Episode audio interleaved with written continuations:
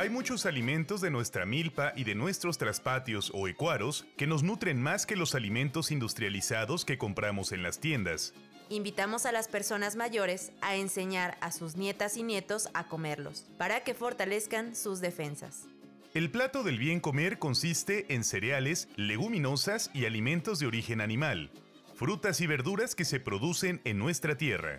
Comer bien es comer alimentos que nos den vitaminas, calcio, fibra, proteínas para los músculos y carbohidratos para tener energía. Las verduras nos dan vitaminas y fibra. Los quelites, como el quelite cenizo, la mortanza, el talayote o las verdolagas, son muy recomendables en tu dieta diaria. Las calabazas y sus pepitas, el chayote espinoso y el blanco, el chilacayote, el tomate verde y el tomatillo milpero, el anís, el chile manzano, el rábano, los nopales y los aguacates criollos son fuente de diversos nutrientes.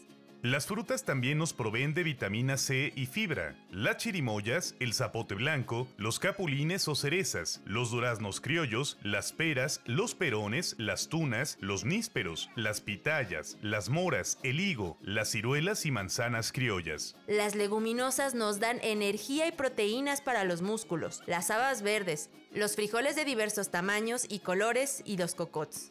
Mientras que los cereales como los maíces nos proveen de energía. Todos los platillos hechos con maíces nixtamalizados, como las tortillas, tamales, atoles, uchepos y corundas, también nos dan calcio.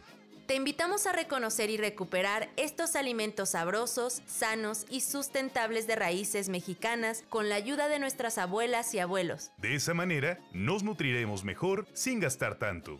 Agrobiodiversidad mexicana. Juntos la hacemos y conservamos. Visita www.biodiversidad.mx.